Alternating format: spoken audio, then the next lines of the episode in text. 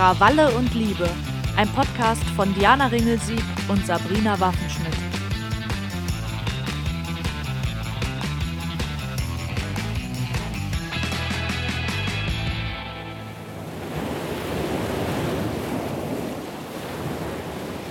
Oh, Diana, Diana, Diana, Sonnenschein.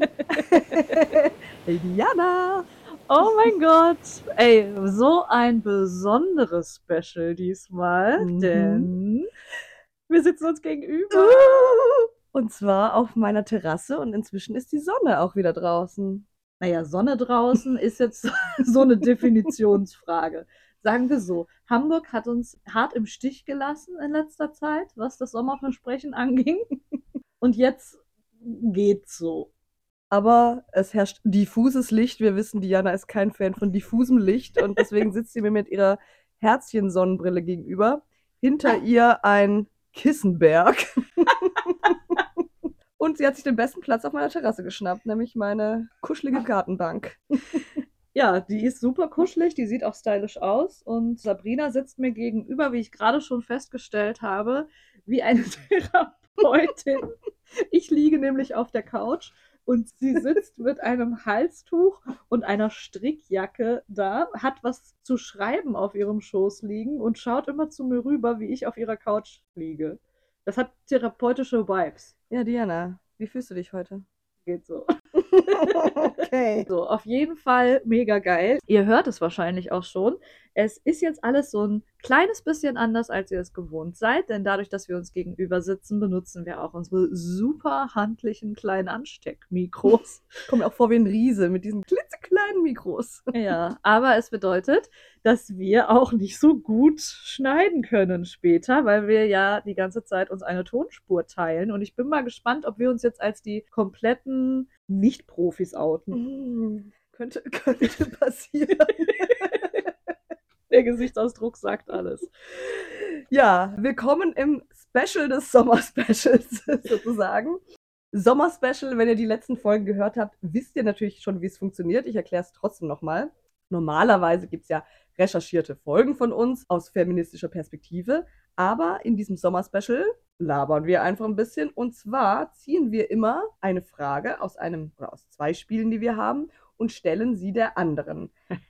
Diejenige, die die Frage stellt, hat die Frage schon vor 24 Stunden gezogen, konnte sich also schon ein bisschen Gedanken dazu machen. Die andere wird jetzt damit konfrontiert. Und heute bist du dran. Und wie ich ja inzwischen schon aus Erfahrung sagen kann, bist du ja immer etwas nervös, Ja. bevor es soweit ist. Naja, ja. Vielleicht kann man auch noch mal darauf hinweisen, dadurch, dass wir uns hier gegenüber sitzen, wie man vielleicht hört, sind auch in diese Art Podcast, ähm, auch in die nächsten Folgen, nicht nur wir integriert, sondern auch Flugzeuge, NachbarInnen und Slatan, der kleine schwarze Mops von Sabrina. Der sich immer aufregt, wenn ein Flugzeug über, über uns drüber fliegt. Oder ein großer Vogel oder ein Schmetterling.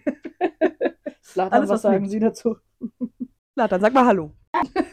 Nicht das Mikrofon essen. Wollt's fressen, ich habe es genau gesehen. Ja gut, also Sabrina, es war soweit. Ich habe die Frage gezogen und ich muss sagen, ich weiß jetzt schon, dass du dich sehr schwer tun wirst mit dieser Frage. Oh, Und ich höre dich jetzt schon rum im Poster. das kann ja was werden, ey. Komm, ich kreise es ab wie ein Pflaster. Ich mache kurz und Okay, schmerzlos. okay. Die Frage, die ich gezogen habe, lautet: Was ist das Spannendste, das du jemals erlebt hast? Oh. Ja, da hattest du den richtigen Riecher, ey. Da, oh. Nichts triggert mehr meine Komplexe als so eine Scheißfrage. Was ist das größte Abenteuer in deinem Leben? Was ist das Spannendste, das du jemals getan hast? Warum bist du so crazy? Ah, crazy. Crazy, sagen die coolen Leute. Ja, wie sieht's denn jetzt aus? Was ist denn das Spannendste, das du je erlebt hast? Willst du noch ein bisschen überlegen? Es ist eine Anti-Sabrina-Frage, aber es ist eine totale Diana-Frage, finde ich, ja. Ja, du wirst mich jetzt eh doppelt hassen. Nicht nur, weil ich mich schon vorbereiten konnte, sondern auch, weil ich beschlossen habe, es mir super einfach zu machen. Okay. Okay. Also, ich habe wirklich drüber nachgedacht und sobald ich über das größte Abenteuer meines Lebens nachdenke, war ich natürlich sehr schnell bei meinem Projekt A Global Mass. Ja, ja, klar. War ja auch spannend. Es war auch spannend, aber weshalb ich es mir einfach mache, Ich werde einfach heute aus dem Buch vorlesen. Oh. ich wünschte, ich hätte auch ein Buch geschrieben, aus dem ich vorlesen kann.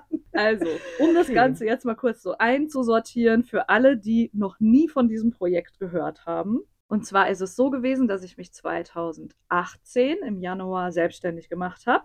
Ich habe mich zuvor erfolgreich aus einer Festanstellung befreit.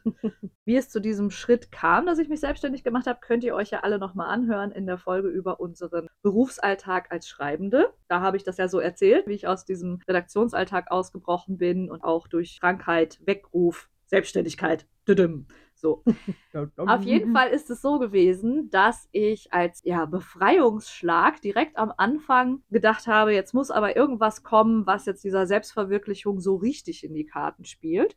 Und daraus ist dann eben dieses besagte Projekt A Global Mess entstanden, was ich mit meinem besten Freund Felix Bundschuh, der übrigens auch einen Podcast hat, fällt mir Ja, gerade ein. Ja. Shoutout hier. Shoutout. Monkey Expedition. Richtig. Das ist ein Coaching-Podcast, den er zusammen mit Sascha Voss betreibt. Und das ist auch sehr lehrreich auf jeden Fall. Mhm. Habe ich mich schon häufig drin wiedererkannt. Auf jeden Fall haben Felix und ich damals, der auch kurz zuvor übrigens seinen Job gekündigt hatte, dann beschlossen, dass wir jetzt mal was machen, was so gar nicht dem Großkonzernalltag entspricht, was wir vorher so gemacht haben. Und wir sind dann gemeinsam nach Südostasien geflogen und haben uns dort auf eine investigative Recherchereise begeben, weil wir uns gefragt haben, wie sieht es eigentlich mit den Subkulturen in Ländern aus, in denen das noch so echte Subversion bedeutet und in denen man nicht in Romance-Shirts von H&M rumläuft. Mhm. Ja, wir wollten an Orte gehen, wo Punk und sowas noch so richtig Rebellion bedeutet und wo das halt mitunter auch einfach gefährlich ist, solche politischen Meinungen zu vertreten und aktiv zu werden. Lange Rede, kurzer Sinn. Felix ist schon vor mir hingeflogen und war dann in Hongkong, auf den Philippinen und in Indonesien. Und dann haben wir uns in Singapur nämlich getroffen und von da ab sind wir dann gemeinsam weitergereist und waren dann eben in Singapur, in Malaysia und in Thailand zusammen. Und natürlich ist diese Reise gleich aus mehrfacher Sicht für mich ein riesiges Abenteuer gewesen. Es ist einfach der Anfang meiner Selbstständigkeit gewesen und ich wusste, ich bin auf mich gestellt und es sind da viele Ängste spielen in dieser Zeit mit rein. Gleichzeitig war es eben dieses riesen Selbstverwirklichungsding und man kommt als erstes auf Reisen bei so einer Frage, weil man aus dem Alltag ausbricht und Alltag ist jetzt nun mal einfach nicht so spannend und auf Reisen passieren Dinge, die einem woanders nicht passieren. Und ich habe mich jetzt dafür entschieden, denn es war auf dieser Reise natürlich extrem, was solche Situationen anging. Einfach weil wir aufgrund dieser Recherche uns 24-7 außerhalb unserer Komfortzone bewegt haben, Ja, geil. weil wir halt ständig Ja. Leute kennenlernen mussten und an Orte gehen mussten, die halt zum Teil auch illegal waren. Und man ist ständig in Situationen gekommen, die rückblickend echt nicht ohne waren und auch echt gefährlich waren. Mhm. Deshalb habe ich, um jetzt hier ein bisschen zu cheaten, einfach beschlossen. ja, also ich muss auch sagen, ein bisschen gecheatet, aber okay, ich lasse es dir durchgehen. Danke. Einfach beschlossen, ein Kapitel jetzt mal aus dem Buch vorzulesen, in dem es besonders ja, brenzlig wurde. Ich muss jetzt das Mikro an der Pflanze befestigen, an den Blättern, die sich hier neben mir befindet. Sehr gespannt. Ja. Ich glaube, das könnte funktionieren. Okay. Es handelt sich dabei um eine Geschichte, die sich in Kuala Lumpur zugetragen hat, der Hauptstadt von Malaysia. Und zwar ist es auf der Reise immer so gewesen, dass wir Hinweise bekommen haben von irgendwelchen Leuten, die wir über soziale Medien gefunden haben, von denen wir wussten, die haben irgendwie einen alternativen Background. Und wir haben an diesem Abend eine SMS bekommen von jemandem, den wir nicht kannten, der unsere Nummer von einem Interviewpartner davor bekommen hat. Und diese Person schrieb uns, dass sie uns gerne einladen möchte in ein alternatives Zentrum, wo an dem Abend eben Konzerte stattfinden. Da waren wir dann natürlich super scharf drauf und wollten dahin, wenn auch die Motivation an diesem Abend ein bisschen zu wünschen übrig ließ. Aber ich lese jetzt einfach vor und dann ergibt sich der Rest. Es war wie verhext. Seit einer halben Stunde standen wir nun schon am Straßenrand vor unserem Airbnb und keiner der im Minutentakt vorbeifahrenden Taxifahrer würdigte uns auch nur eines Blickes. Dabei winkten wir mittlerweile ziemlich wild. Überhaupt wären wir lieber auf der Couch geblieben, denn durch den ständigen Wechsel zwischen Tropentemperaturen und aggressiv klimatisierten Gebäuden waren wir schon seit einigen Tagen erkältet und hätten eine Auszeit vertragen können. Doch dann hatte uns einer unserer Kontakte den Flyer einer Show geschickt, die an eben jenem Abend in einem alternativen Zentrum am Rande Kuala Lumpurs stattfinden sollte. Und da standen wir nun und kamen nicht hin. Gerade als ich anmerken wollte, dass wir uns besser unserem Netflix-Schicksal ergeben sollten, hielt ein rotes Taxi neben uns. Wir rutschten auf die mit bunten Decken ausgelegte Rücksitzbank und Felix reichte dem Fahrer sein Handy mit der Adresse. Doch kaum losgefahren, fuhr er auch schon wieder links ran. I don't drive to that place. Go out. Wir versuchten noch, ihn umzustimmen, doch sahen schnell ein, dass es sinnlos war. Felix drückte wütend auf seinem Telefon herum und beschloss es, ein weiteres Mal über die Grab-App zu probieren. Das ist sowas ähnliches wie Uber. Im selben Moment hielt, ganz ohne Winken, ein weiteres Taxi neben uns. Hello, my friends, begrüßte uns der Fahrer. Das klang vielversprechend. Doch als wir losfuhren und ihm die Adresse reichten, stieg auch er direkt auf die Bremse. Immerhin schmiss er uns nicht direkt raus, doch er verlangte einen ordentlichen Zuschlag auf den Taxameterpreis. Entnervt stimmten wir zu und begannen uns allmählich zu fragen, was eigentlich das Problem mit der Gegend war, in die uns niemand bringen wollte.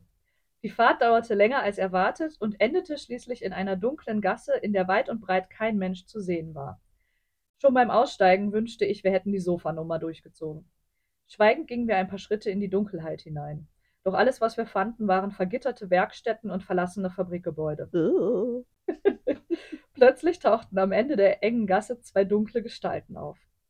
Es wäre wirklich untertrieben zu sagen, dass mir zum ersten Mal auf der gesamten Reise richtig mulmig zumute wurde. Genauer gesagt ging mir der Arsch auf Grundeis. Intuitiv rückten wir näher zusammen, doch letztendlich wussten wir beide, dass uns nichts anderes übrig blieb, als weiterzugehen. Denn hinter uns war ja nichts. Als ich das nächste Mal vom Boden aufschaute, waren die Silhouetten verschwunden. Fuck, das hatte gerade noch gefehlt. Um uns herum war es stockdunkel, und ich wurde das Gefühl nicht los, beobachtet zu werden. Dann sah ich sie. Nur wenige Meter von uns entfernt lehnten zwei junge Typen an einem der Ladengitter. Ihre Köpfe waren über ein leuchtendes Handy-Display gebeugt. Als wir näher kamen, konnte ich im bläulichen Lichtschein des Smartphones ein Anarchiezeichen an der Jacke des Größeren ausmachen. Ich atmete auf. Es waren Punks. ich mag das. Mit, Sabrina dabei könnten wir das Ganze auch als Hörspiel aufnehmen. Ja. Bitte mach weiter damit, das gefällt mir gut. Wie sich kurz darauf herausstellte, waren sie auf der Suche nach derselben Show wie wir. I will call a friend and ask where it is, sagte der mit dem Handy und rief jemanden an. Schweigend standen wir da und lauschten dem Telefonat. Keine Ahnung, ob er tatsächlich einen Bekannten nach dem Weg fragte oder sich eine Pizza bestellte. Wir verstanden kein Wort. Ein paar Minuten später betraten wir dort, wo das Taxi uns herausgeschmissen hatte, eins der vermeintlich verlassenen Gebäude. Anarchiezeichenjacke entschied sich für einen der in die Jahre gekommenen Aufzüge und drückte die 18. Uh. Der Boden des Fahrstuhls war mit alten Zeitungen ausgelegt, und die Abgeschiedenheit machte es auch nicht gerade besser. Dexter hätte an dem Setting auf jeden Fall seine helle Freude gehabt. Für einen Moment fragte ich mich, wie clever genau es gewesen war, den fremden Typen in ein leerstehendes Hochhaus zu folgen. Schließlich hatten wir keine Ahnung, wen sie angerufen hatten und wer oder was im 18. Stock auf uns wartete. Die Kabine setzte sich mit einem lauten Ächzen in Bewegung und keiner sagte ein Wort. Es war unangenehm. Als die Türen sich wieder öffneten, schallte uns lauter Punkrock entgegen und ich atmete auf. Oh, Gott sei Dank. Ja, ich erzähle jetzt einfach mal kurz, was uns da oben erwartete. Das war dann wirklich wie so ein kleiner, ja, wie so ein kleines AZ. Da standen auch Leute auf der Bühne. In dem Moment war da aber kein Punkkonzert, es war ein Rapper, der da gerade aufgetreten ist. Und es war halt schon voll krass, weil das war einfach so ein Ort. Erstens, ich war die einzige Frau. Da, war, da waren nur Typen.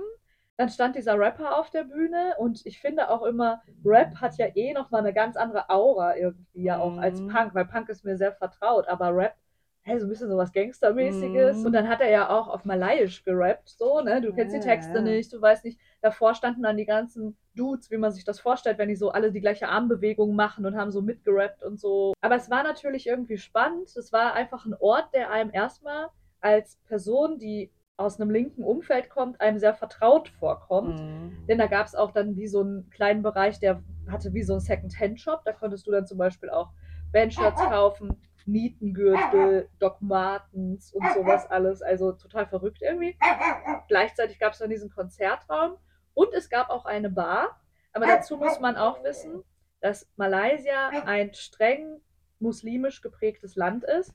Das heißt, da gab es auch kein Alkohol zu kaufen, obwohl das ein illegaler Raum war. Mhm. Das Einzige, was man da kaufen konnte, was mich auch echt fertig gemacht hat, weil ich hatte so einen Durst. Also kannst du dir vorstellen, wie heiß das da einfach gewesen ist. Und das Einzige, was du da kaufen konntest, waren Yum-Yum-Suppen. Okay. Naja, jedenfalls, ich bin dann auch so weitergegangen. Da gab es so eine Ecke, wo die Leute so auch so saßen auf Stühlen und da waren so Fenster. Und darf man ja nicht vergessen, wir waren halt im 18. Stock. Und das Mhm. ist so bombastisch. Du bist zwar in diesem dunklen Industriegebiet, wo ja keine Sau auf der Straße war, aber du schaust bis zum Horizont über dieses Lichtermeer von fucking Kuala Lumpur Crazy. und bist halt gleichzeitig, ja, an so einem Ort. Also es war verrückt tatsächlich. Man hat sich dann aber relativ schnell doch sehr wohl gefühlt, weil das doch alles sehr vertraut schien. Und ich muss auch sagen, nach diesem Rapper, den wir auch im Anschluss interviewt haben, der super lieb war. Sein Kumpel hat so übersetzt, weil der konnte auch nicht so gut Englisch. Aber da haben wir dann auch festgestellt, dass dieses erste Gefühl totaler Quatsch gewesen ist natürlich. Und der ist auch auf unserer Platte drauf. Wir haben nämlich begleitend zu dem Buch auch einen Vinylsampler rausgebracht. Meines Wissens ist der leider überall ausverkauft. Man kann sich den aber bei Spotify auch anhören. Und wenn ihr Glück habt, findet ihr den noch in irgendeiner Plattenbörse. Jedenfalls, danach hat dann auch eine Punkband gespielt und haben so Sex Pistols Cover gespielt und solche Geschichten. Und dann war alles ein sehr vertrautes Umfeld. Ich habe auch eine Frau dann noch gesehen, eine kopftuchtragende Frau, die bei diesem Punkkonzert in der ersten Reihe stand und die stand an der anderen Seite der Bühne wie ich. Und dann hat die mir so ein Peace-Zeichen ja, gemacht. Cool. Und dann Oh. haben wir uns so gegrüßt und es war so eine stille Übereinkunft so von Frau zu Frau. Es Ja. war richtig cool. So, aber was ich jetzt vorlese, das betrifft eben die Zeit, als das Konzert zu Ende war. Nach der Show dauerte es keine zehn Minuten und die komplette Etage war wie leergefegt. Wir streiften durch die verlassenen Räume und setzten uns schließlich mit Abu zusammen, einem der Initiatoren des Punkhaus Ruma Api. Ein freundlicher Typ, der uns zuvor bereits herumgeführt und uns einigen Leuten vorgestellt hatte. Das Interview, das er uns in dieser Nacht gab, verschaffte uns einen guten Überblick über die Situation der alternativen Szene in Kuala Lumpur. Und was der uns in diesem Interview erzählt hat, das kann man auch im Buch nachlesen. Und dann erfährt man auch, warum das eine der spannendsten Situationen war, die ich jemals erlebt habe. Denn man muss sich vorstellen, wie gerade beschrieben, wir haben uns eben in diesem verlassenen Hochhaus im 18. Stock befunden. Alle Leute waren weg. Es war nur noch dieser Abu da, den wir interviewt haben. Und in diesem Interview ging es dann zum Beispiel darum, dass er uns erzählt hat, wie dieser Raum entstanden ist, wo die sich dort getroffen haben. Und indem er uns auch erzählt hat, dass er und auch seine Mitinitiatoren und Freundinnen schon sehr häufig von der Scharia und auch von der richtigen Polizei einfach festgenommen wurde und ins Gefängnis verschleppt wurde. Krass. Und denen war einfach dann meist nicht bewusst, ob sie da jemals wieder rauskommen, beziehungsweise wie lange sie da bleiben müssen. Mussten sich dann da Zellen teilen und was weiß ich was alles. Also, Aufgrund der Musik, die sie gemacht haben. nee, die Polizei hat dann, so wie er berichtete, immer Vorwände gefunden. Die haben denen zum Beispiel Ja. auch Drogen untergeschmuggelt und solche Geschichten. Ich weiß jetzt auch gar nicht mehr jetzt im Detail, wie genau das jetzt war bei den Geschichten, die Abu uns erzählt hat im Interview. Es gibt allerdings mehrere Interviews in unserem Buch und wir haben mit mehreren AkteurInnen gesprochen, auch mit einer Künstlerin, denen solche Dinge passiert sind. Und gerade auch sie, Shahida hieß die, und die haben wir auch in Kuala Lumpur kennengelernt, die hat uns zum Beispiel auch erzählt, dass sie da einmal nach einer WG-Durchsuchung der Scharia festgenommen wurde, weil Männer und Frauen nicht in einer WG zusammenleben durften. Ah. Und weil das allerdings ja nur Scharia-Gesetz ist, war das jetzt kein Grund, um die im Gefängnis in Untersuchungshaft zu halten, zum Beispiel. Mhm. Und deshalb hat die Polizei dann aber auch, die mit der Scharia kooperiert, behauptet, sie hätten Drogen in der WG gefunden. Und dann kannst du es halt nicht beweisen. Ne? Und Mhm. dann hat die auch, ist, also es lohnt sich wirklich auch das Interview zu lesen. Die hat uns dann zum Beispiel auch erzählt, dass sie mehrere Tage in einer Zelle gemeinsam mit, ich weiß es jetzt nicht mehr, aber mit acht oder acht bis zehn anderen Frauen sich diese Zelle teilen musste, wo ein Klo in der Mitte stand. Und die haben keine Menstruationsprodukte bekommen, die hatten kein Tageslicht, die wussten nicht, ob Tag oder Nacht ist, wie lange sie schon da sind. Und also richtig schlimme Geschichten. So, aber das jetzt nur mal nochmal als Rahmenhandlung. Mhm. Dann haben wir das Interview mit Abu geführt und hatten dieses Hintergrundwissen ja auch schon durch das andere Interview. Und er erzählte uns dann eben ähnliche Erfahrungen. Und während er das tat, hat er halt gekifft. Und hatte einen Joint in der Hand, den er in Seelenruhe geraucht hat. Und ich dachte, ja, so weit, so gut, ist ja jetzt auch keiner mehr hier. Bis wir eben zu der Stelle im Interview kamen, wo er uns erzählt, Zitat, das lese ich jetzt mal kurz vor. So läuft das hier. Wenn du mit Gras erwischt wirst und aus der linken Szene kommst, kann es schnell ernst werden. Ja, genau. Und ich habe dann nachgefragt, wie ernst genau. Und dann sagte er, wir haben hier in Malaysia immer noch die Todesstrafe. Ab 200 Gramm Gras giltst du als Dealer und wirst gehängt. Zu Peitschenhieben kannst du jedoch schon ab 20 Gramm verurteilt werden. Mein Freund musste damals zum Glück nur eine Geldstrafe zahlen, den er damals als Beispiel erwähnt hat. Ja, und im weiteren Verlauf des Interviews hat er uns dann eben auch erzählt, wie häufig an dem Ort, an dem wir dieses Interview in dem Moment führten, bereits Razzien stattgefunden haben, um diese linken Menschen eben hochzunehmen.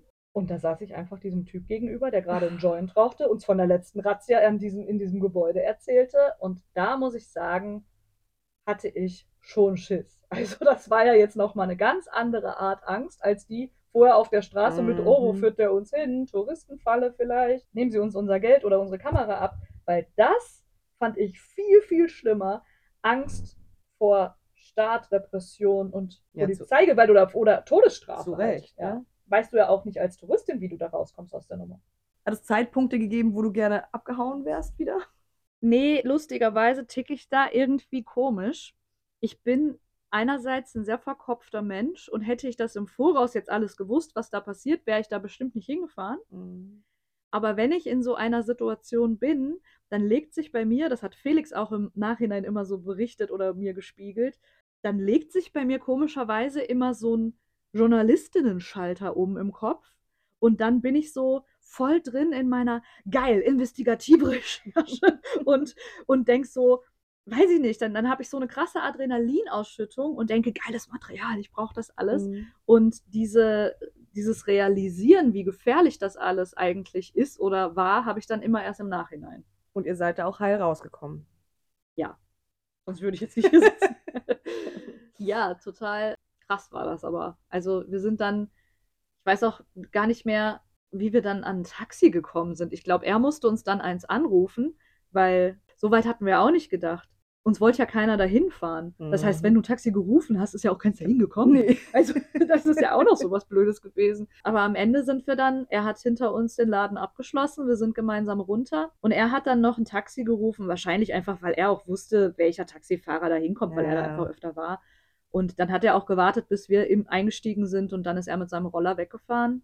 Und als wir dann in unserem Airbnb waren, da ist dann so diese Situation gewesen mit, what the fuck ist da gerade Was passiert? war das? Ja. Spannend. Ja, sorry. Toll. Ich weiß auch, ich habe es mir jetzt wirklich einfach gemacht, aber ich finde die Frage selber schwierig. Ja, also, wo wir schon bei Reisen sind, bin ich jetzt natürlich auch so ein bisschen meine Reisegeschichten durchgegangen. Und ich weiß jetzt nicht, ob es das Spannendste ist, aber es ist eines der absurdesten Dinge, die ich getan habe. Und ich weiß gar nicht, ob du die Geschichte überhaupt kennst, weil ich halt eher mit der hinterm Berg. Dann ist ein Podcast auf jeden Fall die richtige Plattform, um sie.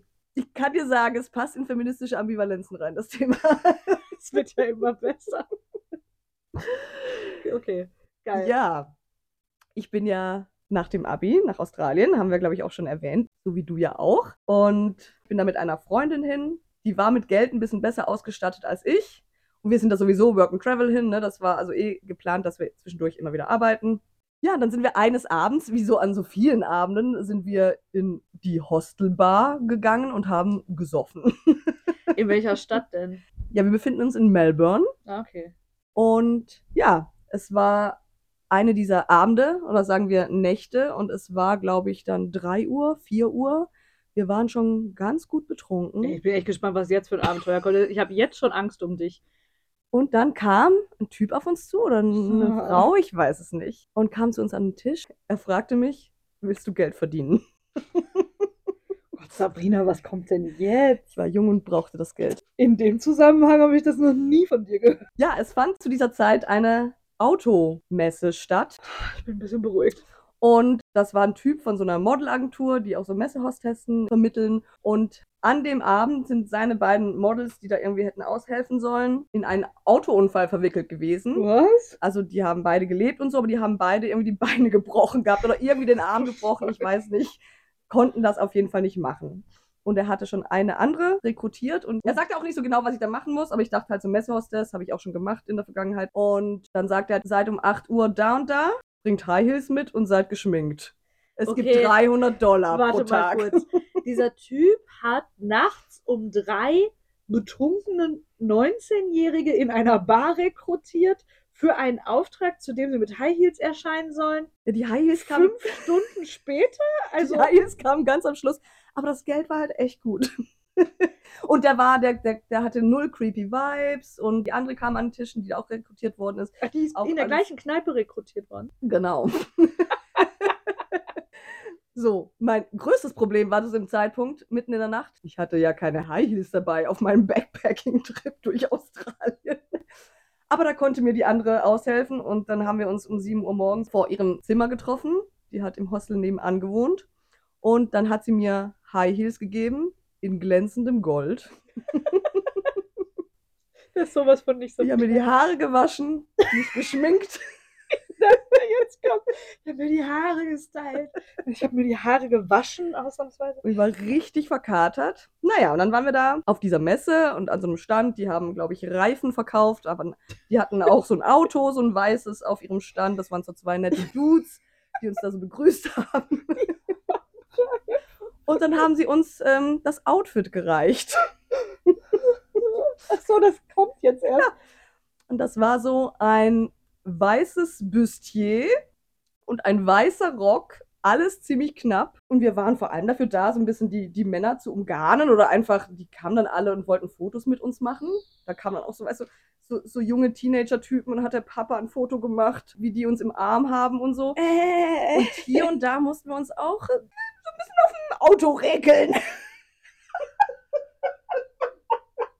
oh mein Gott.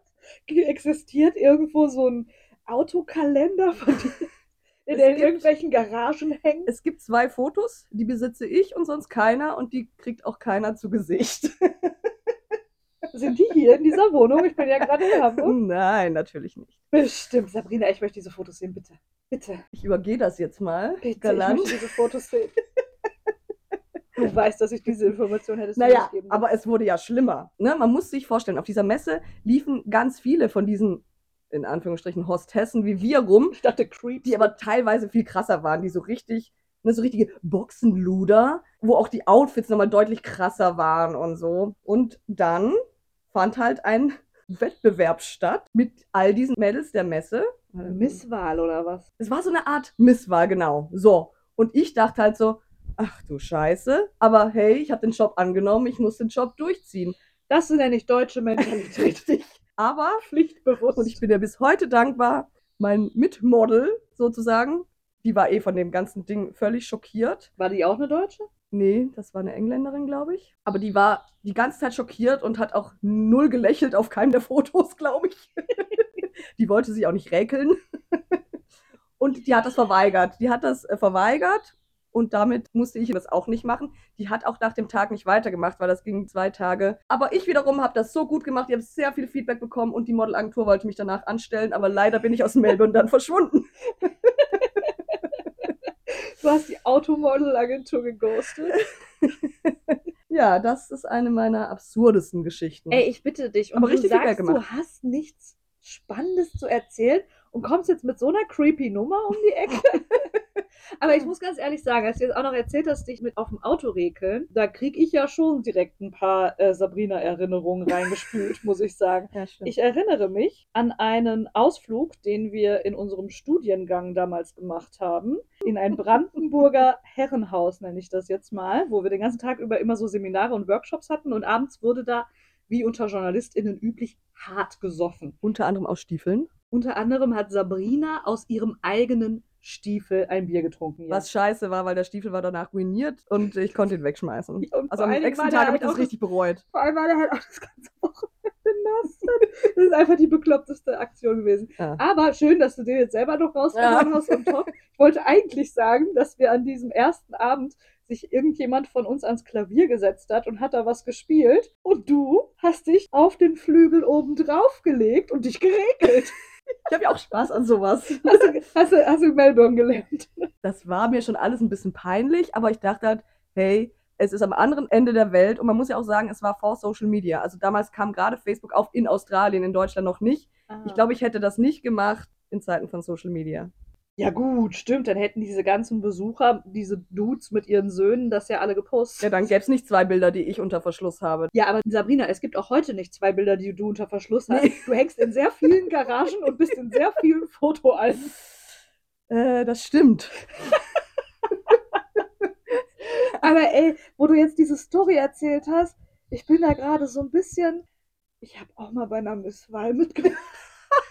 Wir fahren heute Dinge voneinander. Oh Gott, das habe ich total verdrängt. Das muss so ein Urlaub gewesen sein. Ich glaube, ich bin gerade volljährig geworden. Und ich war in einem Urlaub in Griechenland mit meiner Mutter und meinem Bruder und mit meinem damaligen Freund. Wobei ich wird immer absurder noch dazu sagen muss, dieser Freund und ich, wir haben unsere Eltern damals richtig überreden müssen, dass er mit in diesen Urlaub fahren darf, Mhm. weil die gesagt haben, ah, ihr seid noch so jung, bis der Urlaub stattfindet, ne? Junge Beziehungen halten ja auch nicht so lange. Und dann haben wir gesagt, ey Leute, wir sind schon drei oder vier Jahre zusammen. Dann haben wir die überredet und was ist passiert? Und inzwischen- bis der Urlaub stattfand, haben wir uns getrennt und haben es nicht getraut, das unseren Eltern zu sagen und sind dann quasi als Pärchen mitgefahren, was aber heimlich schon getrennt gewesen ist. Eine super weirde Aktion. Ei. Egal, jedenfalls war das aber ein super Urlaub, muss man sagen. Also wir haben da auch jede Menge Spaß gehabt. Wir sind übrigens auch bis heute befreundet, muss Hm. man auch sagen. Aber wir haben da viel, viel Spaß gehabt und wir hatten uns relativ zu Beginn mit diesen AnimateurInnen angefreundet. Da war so ein Typ bei auch, der super alternativ war und der hat sofort gesehen, Alter, da sind Punks im Hotel, cool. Und dann haben wir immer auch, wenn die Feierabend hatten, mit denen zusammen am Strand gesessen und getrunken und es war richtig cool alles. Und irgendwann war dieser Animateur in einer riesen Bredouille, weil die mussten eine Modenschau veranstalten, weil die das in Zusammenarbeit mit örtlichen Boutiquen veranstaltet haben. Das heißt, die haben die Mode gestellt und das Hotel sollte die Models stellen. Und er hat halt irgendwie nicht genug Models da zusammengekriegt. Und dann hat er mich halt gefragt. Ich hatte zu der Zeit grüne Haare, war so richtig in meiner Punk-Phase auch und hatte natürlich überhaupt keinen Bock, auf irgendeiner Bühne Model zu spielen. Aus irgendeinem Grund hat er mich überredet. Ich weiß nicht mehr, wie ich geködert wurde. Und dann habe ich da gestanden und dann ging das los. Da ist mir erstmal das Ausmaß bewusst geworden. Das war ein Riesenevent. Das war ein Riesenlaufsteg, den die durch die ganze Anlage diesen Pool entlang gebaut hatten. Ich war mega nervös. Ich fand das richtig schlimm. Du bist im Rampenlicht, du bist total geblendet irgendwie auch so. Und oh Gott, ganz schlimm war das. Und was ich eben überhaupt nicht auf dem Schirm hatte, das endete halt in so einer Art Misswahl. Also es ging dann darum, dass die Leute per Applaus dann auch noch abstimmen mussten, welches das beste Model war und so ein Scheiß. Und es war einfach nur cringe die ganze Zeit. Ich habe das so schlimm in Erinnerung. Und welchen Platz hast du gemacht? Ich glaube den dritten. Ah. Was dann aber ärgerlich war, weil da hat mich der Ehrgeiz nämlich gepackt, weil die auf der erste Platz hat nämlich dann einen 100-Euro-Gutschein für den Juwelier bekommen. Und den hätte ich natürlich Ja. dann gerne mitgenommen als Klar. Schmerzensgeld. Klar. Ich habe dann wahrscheinlich einen Cocktail gewonnen oder so, also weiß ich auch nicht mehr. Toll. Aber da habe ich jetzt gerade dran gedacht und ich bin auch sehr froh, dass das vor Social Media war. Und auch davon gibt es geheimes Material. Oh Gott, jetzt erzählen wir uns hier Stories, ey. Aber jetzt sind wir abgedriftet, jetzt habe ich mich reingemogelt. Was ist denn noch in Australien passiert? Tell me more. Da ist natürlich noch einiges passiert. Aber ich, ich erinnere mich auch, das war in Adelaide. Haben wir zwei Jungs kennengelernt. Der eine war auch so ein Goth-Typ. Und wir haben uns dann den ganzen Abend so irgendwie nett mit denen unterhalten und so. Ich glaube, wir waren in einer Kneipe, irgendwie so. Und dann haben die gefragt, ob wir noch mitkommen wollen zu, zu dem einen, weil der hier ganz in der Nähe wohnt. Und wir so, ja, okay, weil es irgendwie so nett war. Und dann sind wir da an so ein Haus gekommen, sind dann aber weiter durch diesen großen Garten gestapft und dann war da so eine Hütte. Das war sein Zimmer. Was? Bis dahin war echt alles cool und dann dachten auf einmal meine Freunde und ich so, okay, ein bisschen komische Vibes gibt's jetzt. Okay, haben wir so ein Geheimwort Weißt du, auf dem Weg kurz, ausgemacht. Weißt du, was ich für Vibes da kriege? Fritzel aus Österreich. Ja, genau. Wir haben dann so ein Geheimwort ausgemacht, falls sich irgendeine unwohl fühlt. Naja, und dann sind wir in diese Tür aufgemacht und dann waren da ringsherum an den Wänden, also ne, wir sprechen hier von einem 20 Quadratmeter Hüttchen oder so, Mhm. und dann war überall an den Wänden in drei Reihen, in drei Regalbrettern, hat der so komische Puppen gesammelt.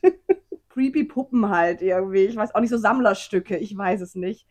Und dann haben wir echt gedacht, so, okay, fuck, fuck, fuck. Und dann so, echt, naja. und wollt ihr einen Film gucken? Und wir so, ja, okay.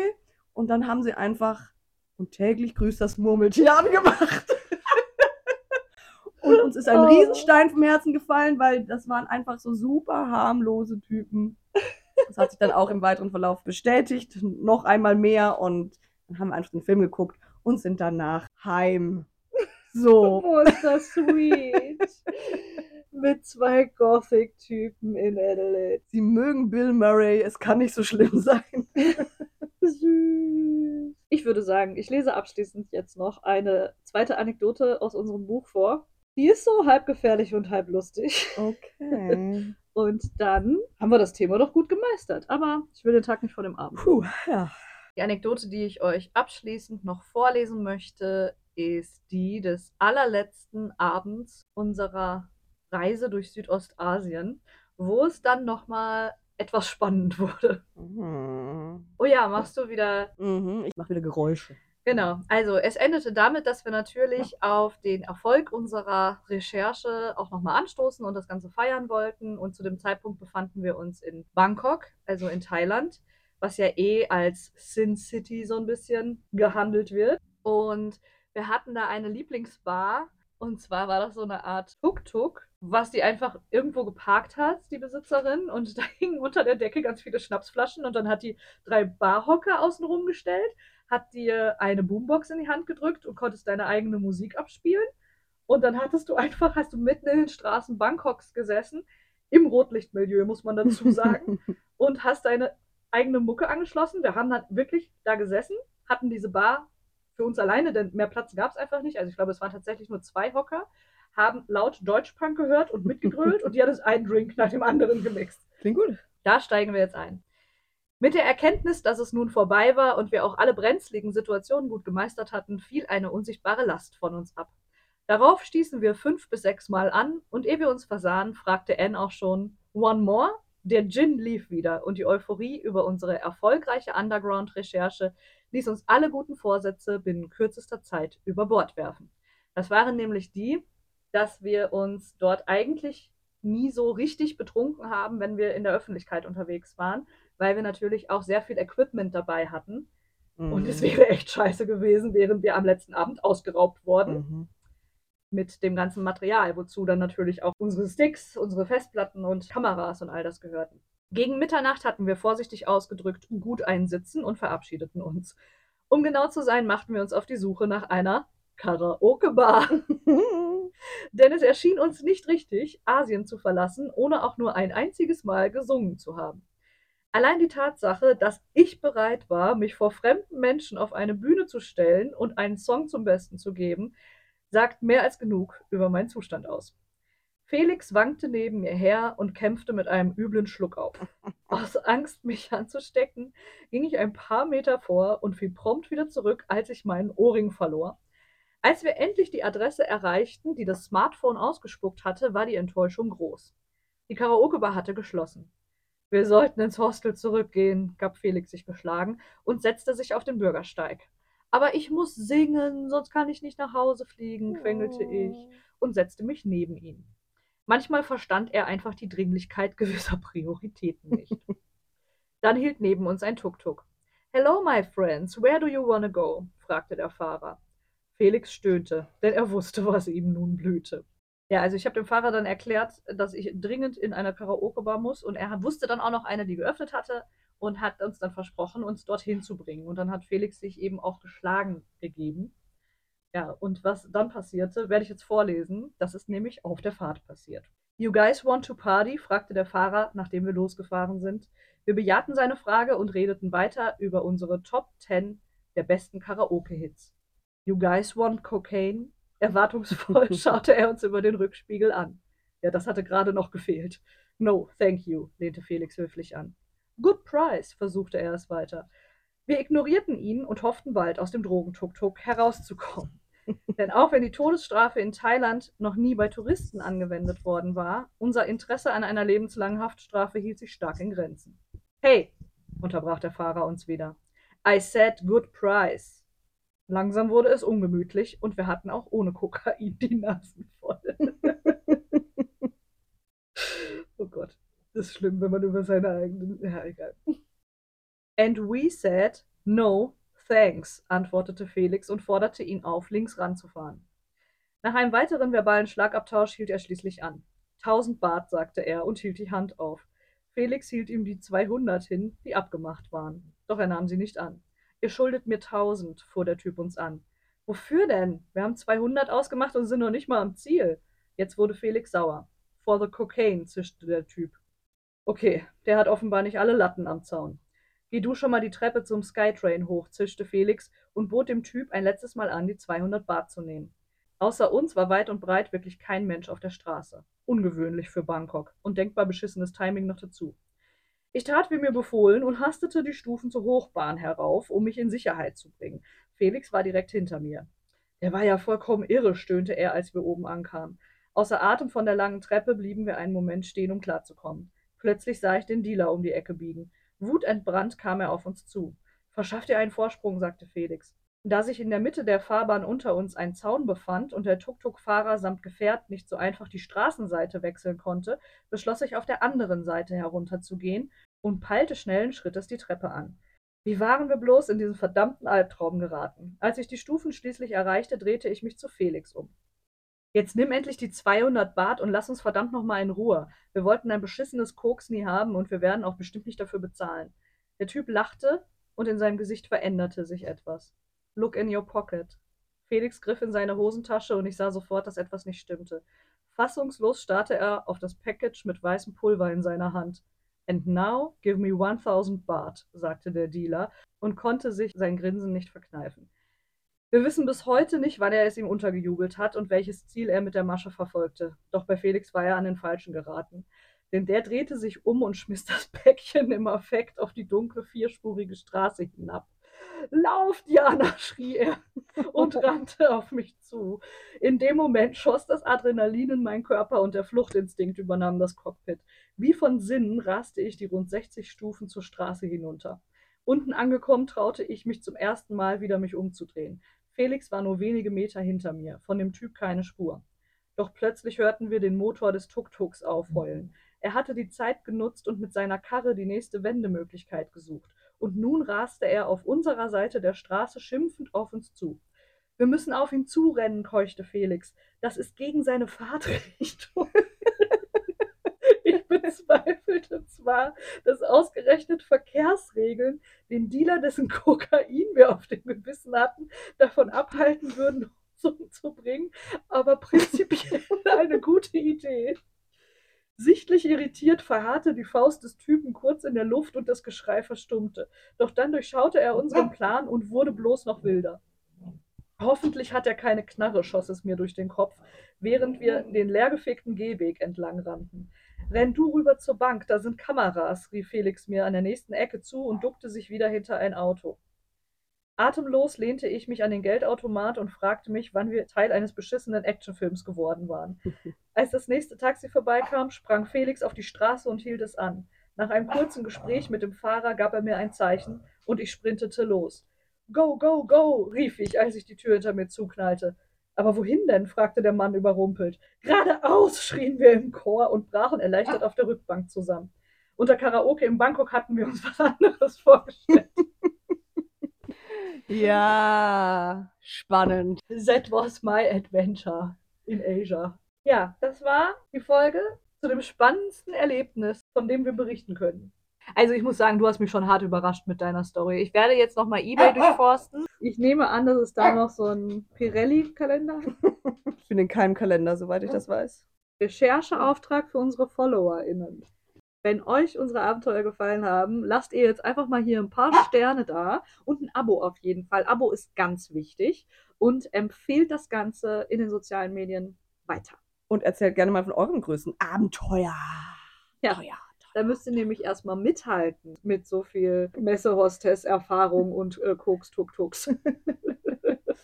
So, Diana, heute hast du ein Lied mitgebracht, ein Sommerhit. Ich habe mir gedacht, wenn wir hier schon im hohen Norden zusammensitzen, wir müssen ja auch mal die Ärzte singen, das gehört ja auch dazu. Oh, ich hab solche Sehnsucht. Ich verliere den Verstand. Ich will wieder an die Nordsee. Ich will zurück nach Westerland. Das war Schlager Sabrina und Ärzte Anna.